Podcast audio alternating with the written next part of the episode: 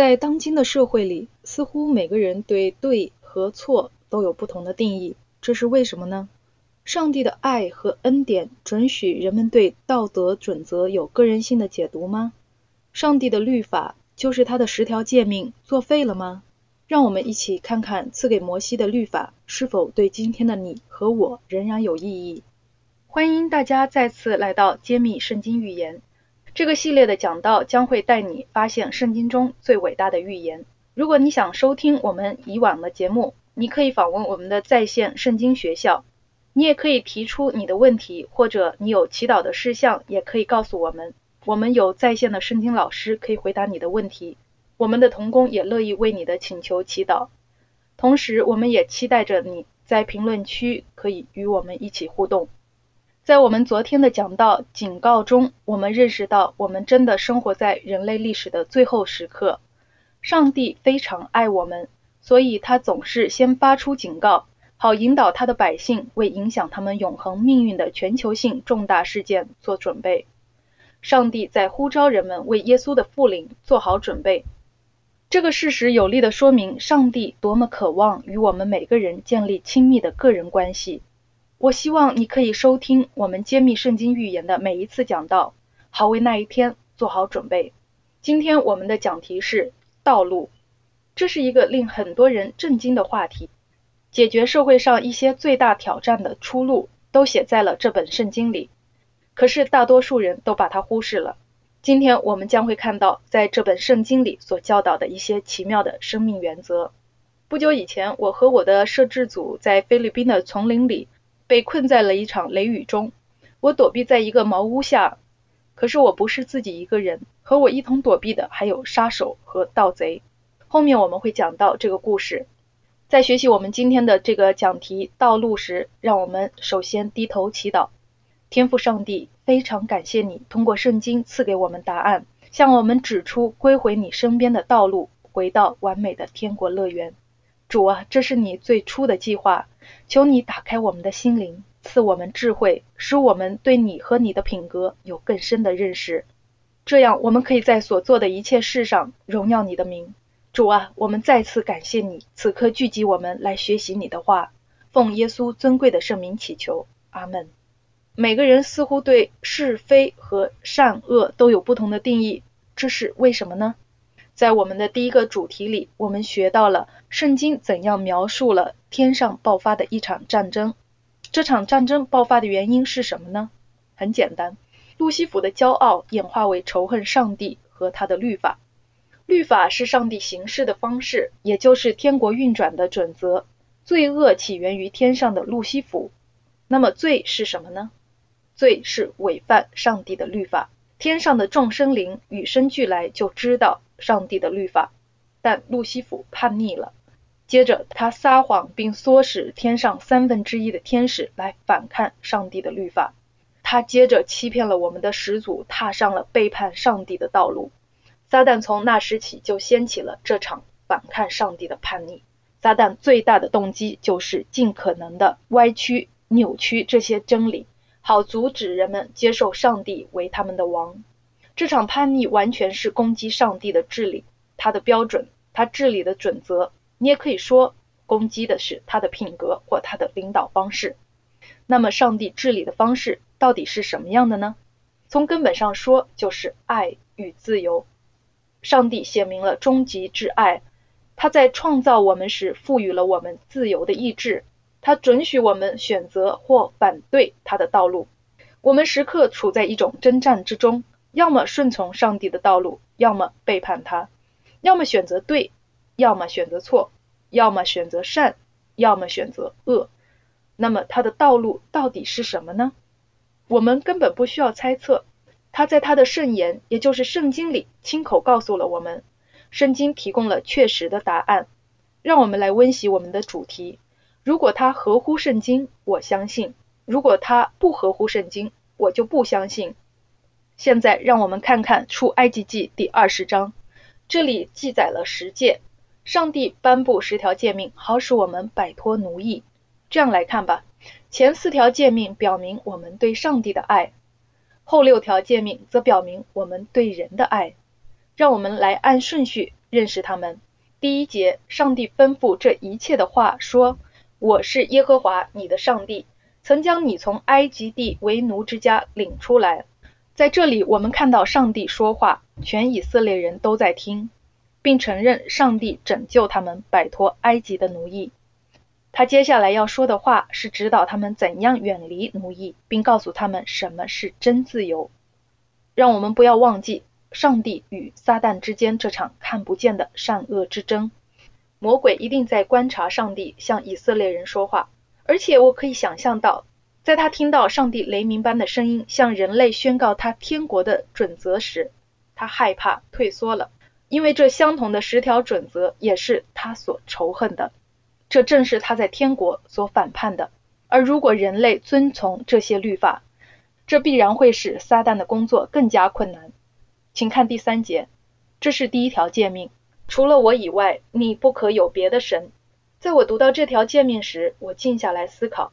如果我是上帝，宇宙的君王，我刚刚创造了一个不可思议的星球，而且我非常喜欢我美好的创造，以致我愿意以最理想的方式为他们做任何事情。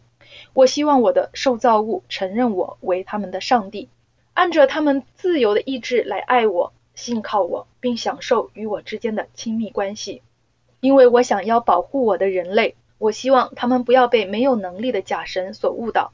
与之相反，如果我是撒旦，我就会希望人类被除上帝以外的事物所占据、所迷住。那不一定是其他宗教的神灵，但可以是任何能够代替上帝的事物，不论是财富、名望、地位，还是夺去人们的思想和时间的电视节目，任何使他们迷失的事物。亲爱的朋友，第一条诫命写明，上帝恳求我们用爱回应他。不要有任何会影响与他有亲密关系的障碍。上帝希望我们专心爱他，而不是爱这个世界的事物。我们不要让任何事物取代上帝，他永远是第一位的。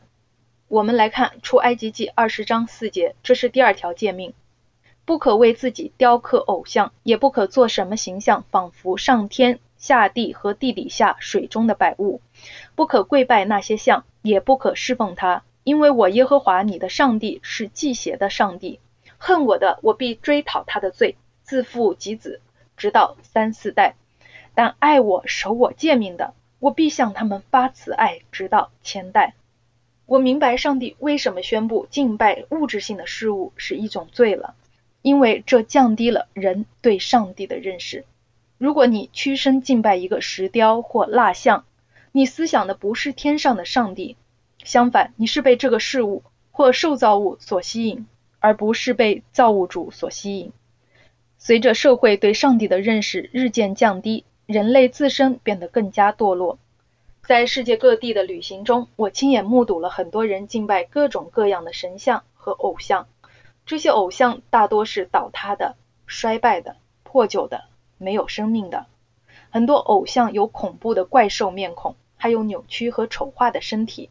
他们都是自私的神，永生的上帝是无私的，是纯洁美丽的。这难道不是很有意思吗？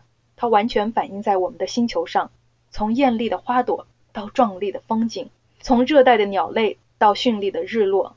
这个世界上人造的神通常是丑恶和怪异的，这不是很有意思吗？如果我是上帝的仇敌，这是我会做的。上帝说他是一个嫉妒的上帝。一指他多么爱你，并为拯救你而愿意付出一切。上帝说：“不要制造复制品和假冒品。我是你真实的上帝，我拥有全宇宙的一切能力。上帝是永活的上帝，但一切假冒者都要崩溃或消失，被埋葬在坟墓里，根本没有力量自己复活或使别人复活。我们通过敬拜来表明我们的忠诚。”所以，毫无疑问，上帝的敌人将会竭力混乱我们要敬拜谁以及怎样敬拜。上帝说：“不要试图通过偶像来寻找我，因为你做不到。我在你和我之间设定了一条直达的道路，请直接来寻求我。”撒旦始终在竭力吸引人们关注人，而不是关注上帝。他带领人们去找神父、牧师、神学教授作为他们的指导。而不是通过查考圣经来亲自认识他们的责任。然后通过控制这些领袖的思想，魔鬼就可以按自己的意愿影响很多很多人。预言反复表明了这是当今正在发生的事情。另外，在这条诫命里，上帝呼唤父母们说：“作为父母，如果你在你的人生中选择了错误，或把这个世界上的事物当作神，你的孩子就会看到并为之所影响。”上帝在警告说：“你的孩子很有可能会效学你的选择。”所以要谨慎选择谁是你的上帝。上帝也警戒说，如果在你的人生中选择远离我，他们也会做同样的选择。所以你需要考虑，你会在多大程度上影响你的曾孙认识我。我喜欢上帝结束这条诫命的方式，他向千万人施怜悯，就是爱他、守他诫命的人。下面我们一起来看第七节，就是第三条诫命。不可妄称耶和华你上帝的名，因为妄称耶和华名的，耶和华必不以他为无罪。从我们嘴里说出的话和我们怎样说有什么影响吗？答案是肯定的。上帝的要求是尊重他的名，我们的创造主配得我们的敬畏，作为我们对他忠诚的一个标志。这条诫命不只是禁止其假释和一般的发誓，也禁止我们用轻率。或无所谓的方式使用上帝的名。宇宙中一切堕落的受造物都知道上帝配得敬畏，只是堕落的我们似乎认为亵渎和发誓是可以的。让我们想一想，上帝说：“尊重我的名字。”如果我发起对上帝的叛乱，我将会告诉人咒骂他，因为我知道这会使上帝很伤心。亲爱的朋友，在我们用言语荣耀上帝时，这会让他很高兴。我知道这是我想要做的。出埃及记二十章八到十一节，这是第四条诫命：当纪念安息日，守为圣日。六日要劳碌做你一切的工，但第七日是向耶和华你上帝当守的安息日。这一日，你和你的儿女、仆婢、牲畜，并你城里寄居的客旅，无论何工都不可做。因为六日之内，耶和华造天地海和其中的万物，第七日便安息，所以耶和华赐福与安息日，定为圣日。我喜欢这条诫命，因为它是很美好的，也是我们个人所需要的。我们的创造主很爱我们，他知道我们将会享受，也需要每周的休息。这二十四小时是敬拜上帝的时间，庆祝赐福和献上感谢的时间。在使上帝成为安息日的中心之时，这也是与我们的家人团聚的机会。那么，如果我想要破坏上帝的国，我绝对会最大程度的混乱这条诫命，因为它代表着很多意义。上帝想要与人类相处，想要与他们建立亲密的个人关系，所以我将会竭尽全力确保世世代代的人们忘记这条诫命。上帝吩咐人们纪念的唯一诫命。如果他们记得安息日，我将会去扭曲它。朋友们，对我个人来说，我很期待每个星期遵守这条诫命，因为它的益处不只是属灵上的，也是身体和心智上的休息。我们再来看第十二节第五条诫命：当孝敬父母，使你的日子在耶和华你上帝所赐你的地上得以长久。我知道，当我过去没有这样做时，在我不尊重我的父母时，我感到不安。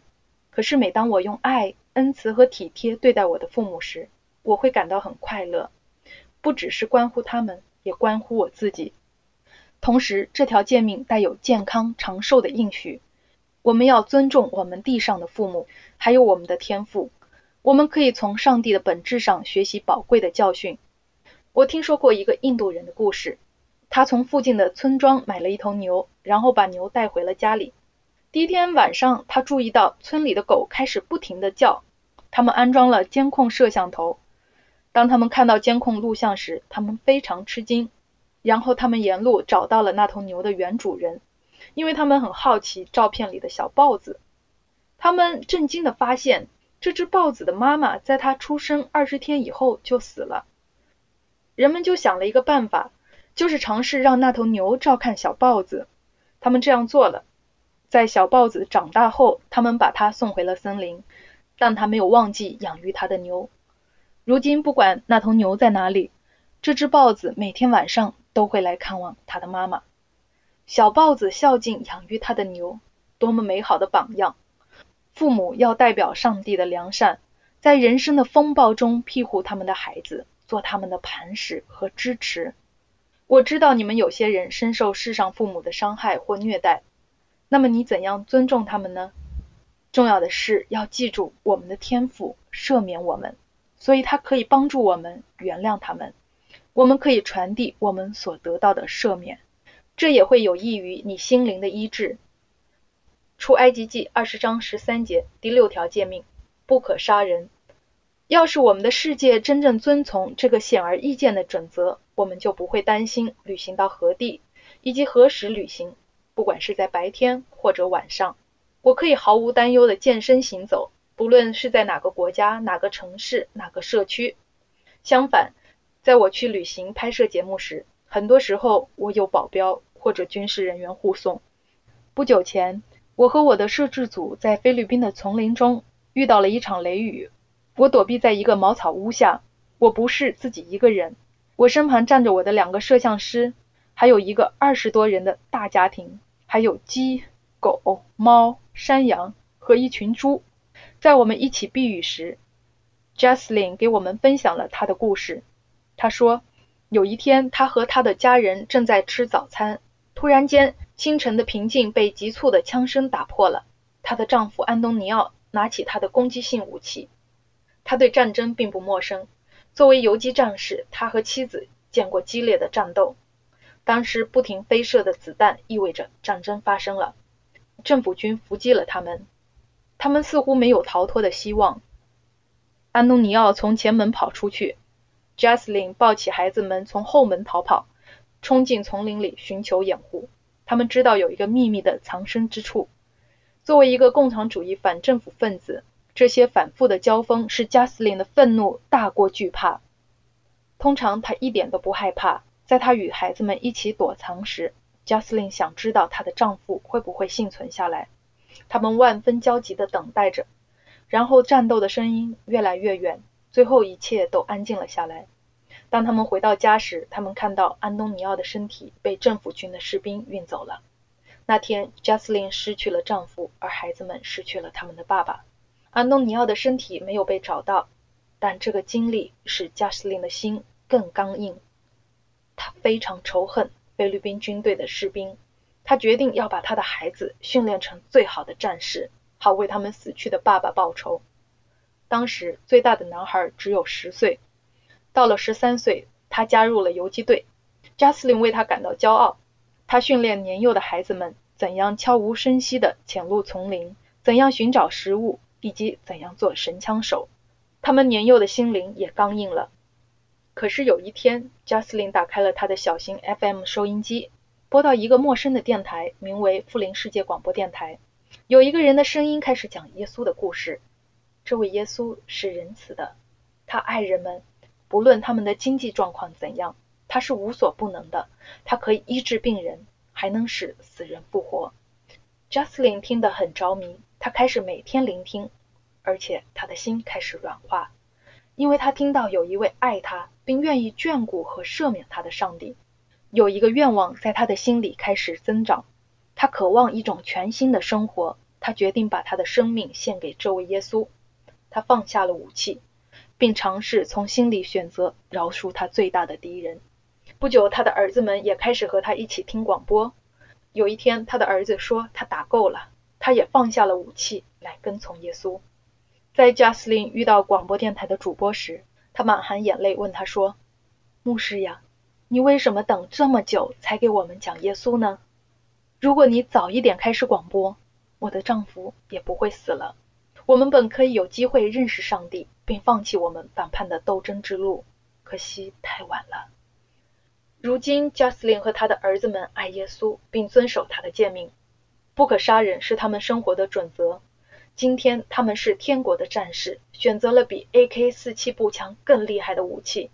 他们的新武器是信心、希望和爱。亲爱的朋友，一切不公正的行为都会缩短寿命，比如仇恨、报仇以及想伤害别人，这些都违反了第六条诫命。第十四节第七条诫命不可奸淫。如果人们都遵守这个律法，婚姻将会有很高的成功率，你也不会担心自己的伴侣会有婚外情。在上帝看来，婚姻是基于信任与纯洁的结合，这是这个地球上爱的终极体验。在这种结合被淫乱破坏时，它就会粉碎整个家庭。没有道德的指南针，我们的社会就会失去明确的方向，变得迷茫和混乱。我们的社会说，你自己的思想是标准，没有人能告诉你该做什么。如果感觉好，那就去做吧；如果它给你带来乐趣，那就去做吧。两个彼此乐意的成年人可以做他们想做的任何事，对吗？对于上帝希望你享受的一切。魔鬼都扭曲了，魔鬼把“爱”这个词扭曲成了情欲。撒旦的目标是要破坏家庭，降低伦理道德，传播疾病和不信任，结果婚姻关系消散。他喜欢分裂和征服家庭，为了要摧毁社会。上帝早就警告我们，可以怎样保护我们的家庭，并获得快乐和内心的平安。我们难道不要因此而感恩吗？上帝圣化婚姻的计划是多么完美呀！在出埃及记二十章十五节，我们来看第八条诫命：不要偷盗。上帝在此指向很多方面。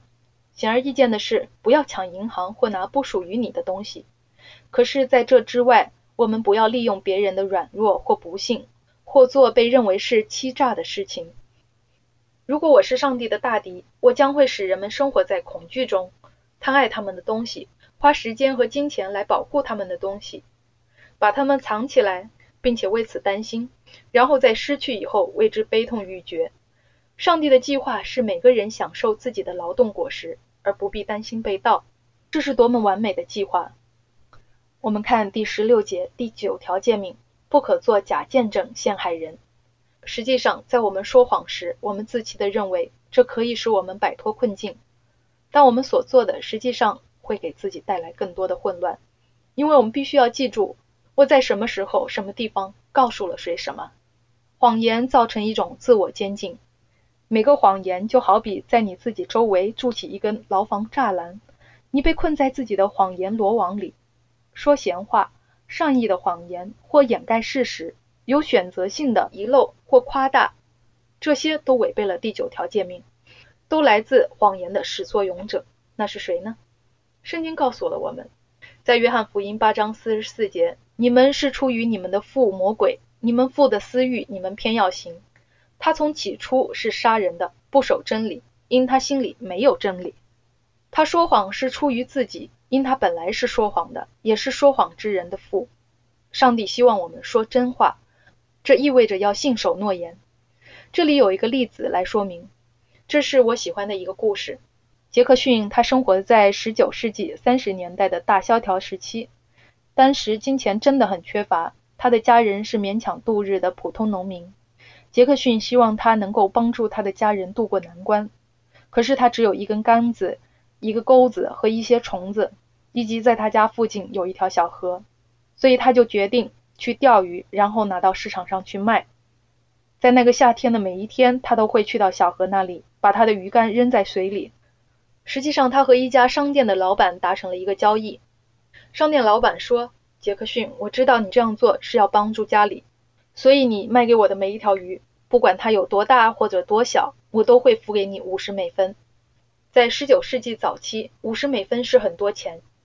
那个夏天，杰克逊每天都去钓鱼，有时他带来很小的鱼，但是那个老板没有翻白眼，每条鱼不论大小，他都付给杰克逊五十美分。这帮助杰克逊的家人顺利度过了一整年和那个冬天。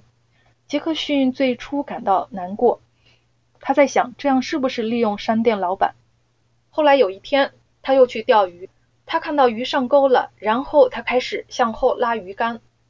这一次，他不止钓上来一条鱼，他钓上来的是一条很大的鱼。故事里说这条鱼有三十多磅重。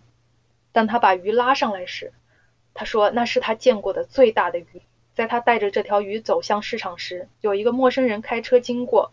他看到了这个男孩背着一条大鱼，他心想：哇，这是一条很少见的大鱼。所以他突然停下来就说：“嘿，我愿意花五十美分买下这条鱼。”杰克逊说：“先生，对不起，我不能这样做。有人已经答应买了。”对话再继续，那个人愿意出二点五美金，这在十九世纪是很多的钱。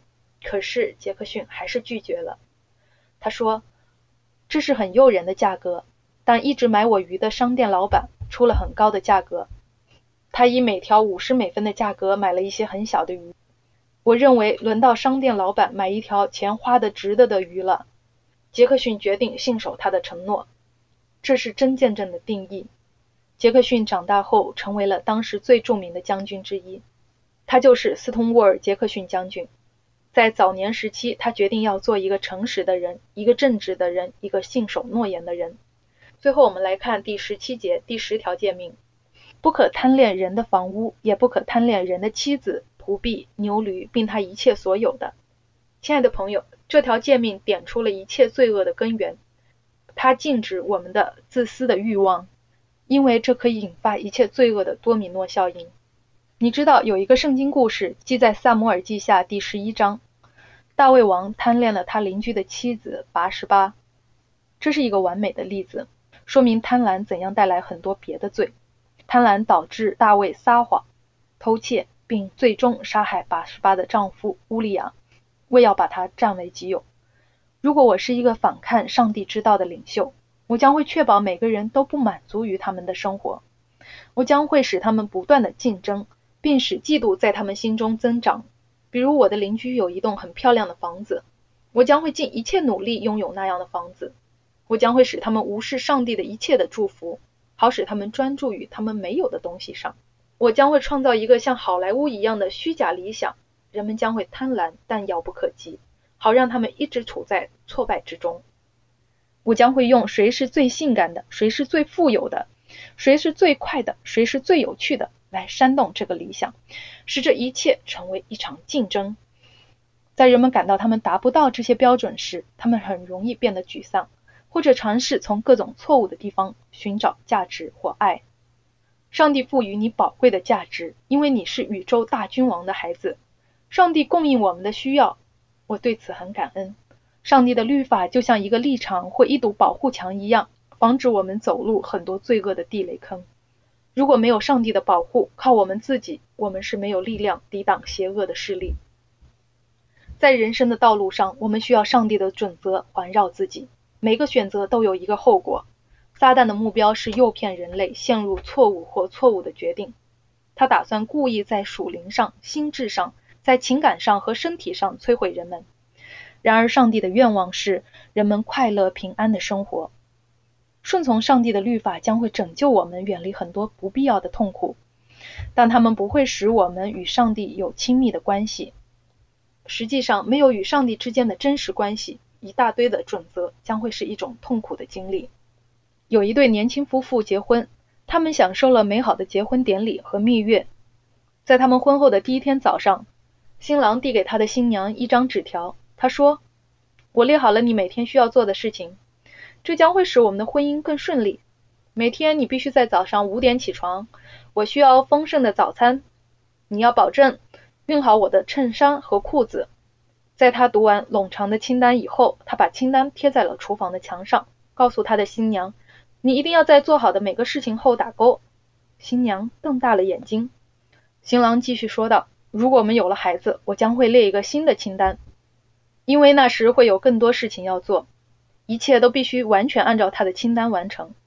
每天晚上，他们都检查他清单上的标记。他将会大声发出他的命令。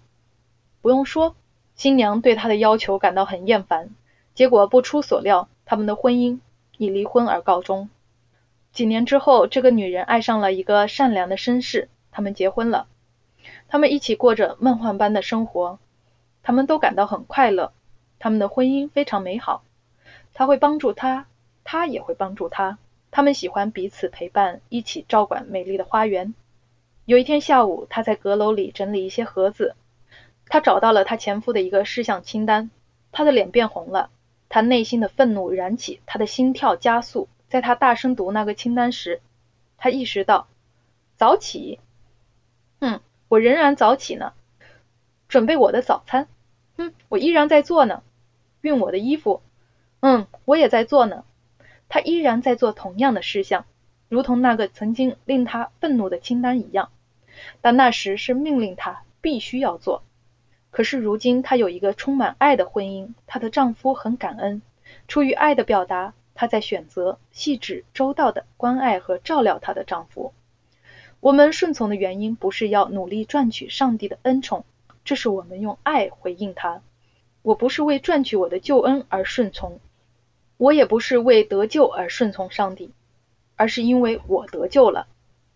在你认识上帝之前，这些似乎令人感到压抑的律法。将会在你的生活中突然变得有意义，而且这再也不会是辛苦的做正确的或所期望的事情。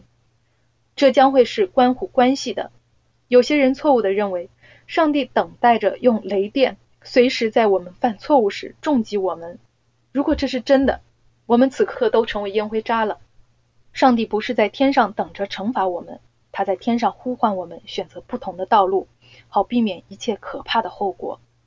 亲爱的朋友，律法像一面镜子，它反照我们，照明我们的真面目。我们自己想着要做什么样的人，在我们心中，我们可能会看自己是聪明的、忠诚的、诚实的。我们想要成为这样的男人或那样的女人，但在我们看律法时，我们发现了什么呢？律法也许会反照出我们以前从未看到过的自己。我们没有达到上帝的期望，我们看到了自己的真面目。所以在我们接受耶稣时，他就会来，并用他的衣袍遮盖我们。在父上帝看我们时，他看到的是完美的耶稣。这样，我们就会蒙接受和拯救，进入他的国。到这里，我们认识了这十条准则。让我们换个角度来看看有关十诫的一些常见问题。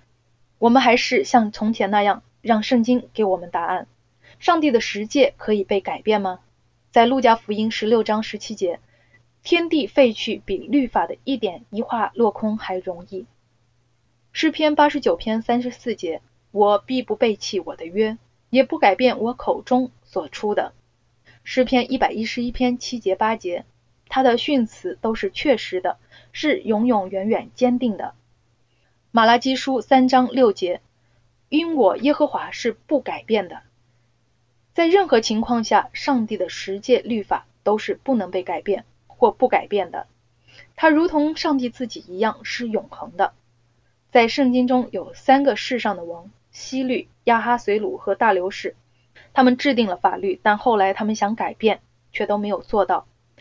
地上软弱的王颁布的法律都是不可改变的。一个人怎能认为永生上帝亲手写在石头上的律法是可以被改变的呢？改变上帝的律法与改变上帝自己一样是不可能的。按照圣经，罪是什么呢？约翰一书三章四节，罪就是违背律法。罗马书三章二十节，法律叫人知罪。魔鬼仇恨律法，因为律法使我们知道我们需要一个救主救我们脱离罪恶。耶稣遵守十诫了吗？在约翰福音十五章十节，我遵守了我父的命令，这是很清楚的。彼得前书二章二十一节，你们蒙召原是为此。因基督也为你们受过苦，给你们留下榜样，叫你们跟随他的脚踪行。的确，耶稣遵守了十诫，他给你和我留下了榜样。有多少人犯罪了呢？在罗马书三章二十三节，因为世人都犯了罪，亏缺了上帝的荣耀。罪恶的生活有什么样的惩罚呢？罗马书六章二十三节，罪的工价是死。如果上帝的律法可以被改变的话，耶稣就没必要死在十字架上了。耶稣担负罪的惩罚，并流血牺牲的事实，证明了上帝的律法是不变的。有人说十诫是旧约，对我们新约时代的基督徒不再适用了。耶稣对此怎么说呢？在马太福音十九章十七节，你要进入永生，就当遵守诫命。约翰福音十四章十五节，耶稣说。你们若爱我，就必遵守我的命令。亲爱的朋友，反之亦然。如果你不爱我，你不要遵守我的诫命。启示录二十二章十四节，遵守他诫命的人是有福的。启示录十四章十二节，圣徒的忍耐就在于此，他们遵守上帝的诫命和耶稣的真道。亲爱的朋友们，新约圣经清楚的教导，上帝的子民将会遵守他所有的诫命。我们知道，当今的世界遇到了大麻烦，因为很多人认为遵守上帝的律法是不重要的了。圣经提到我们的时代说，这是耶和华降罚的时候，因为人废了你的律法。这是在诗篇一百一十九篇一百二十六节。你也许会问，怎么样才能遵守诫命呢？在菲利比书四章十三节，我靠着那加给我力量的，凡事都能做。希伯来书八章十节，我要将我的律法放在他们里面，写在他们心上。一个人的本性完全被改变了，所以他发现遵行上帝的旨意是快乐的。不遵守上帝的诫命，我可以做真实的基督徒吗？约翰一书二章三节四节，我们若遵守他的诫命，就晓得是认识他。人若说我认识他，却不遵守他的诫命，便是说谎话的，真理也不在他心里了。人是靠遵守律法得救吗？以弗所书二章八节九节，你们得救是本乎恩，也因着信。这并不是出于自己，乃是上帝所赐的；也不是出于行为，免得有人自夸。没有人靠遵守上帝的律法得救。每个人都是靠上帝奇妙的恩典得救的。凡靠耶稣的恩典得救或被改变的人，他们将会乐意顺从他的律法，来表达他们对上帝的爱和感恩。从今天所听到的信息中，你知道了上帝有圣洁的律法吗？我会犯错吗？是的。我是故意违反诫命吗？不是。在我犯错时，我恳切的祈求上帝赦免我的罪。我需要质疑我有没有得到赦免吗？不需要。耶稣说，在你祈求他赦免你的罪时，他是信实的、公义的，他赦免我们的罪，洗净我们一切的不义。阿门。如果你好久没有洁净你的心灵了，朋友们，请今天来洁净你的生命。耶稣愿意赦免和洁净每个人，不论你做了什么。不要让魔鬼在你耳边低语说你不够好，你不够格进天国。没有耶稣不能赦免的罪。你要保证每天都靠着耶稣的救恩变得洁白如雪。此刻，你愿意说：“主啊，我是一个罪人，迫切的需要一位救主。主啊，我愿意靠着圣灵的能力顺从你的律法吗？”如果是这样，请你在评论区告诉我们，你愿意靠着圣灵的能力，你渴慕顺从上帝的律法。亲爱的朋友们，让我们一起来祈祷。天父，今天我们认识了你所指示给我们的生命之道。以及，如果我们顺从你的律法，我们在今生和永恒活出最完全的生命。感谢你赐下律法来保护我们的生命，求你赐能力给凡听到这个真理信息，并决定要行在你的道路之上的人们。奉耶稣尊贵的名祈求，阿门。朋友们，不要忘记我们的在线圣经老师可以回答你的问题。我邀请你明天继续收听我们的节目，认识真实的印记，这是至关重要的信息。请不要错过！感谢你收听揭秘圣经预言，请选择上帝的道路。愿上帝赐福给你。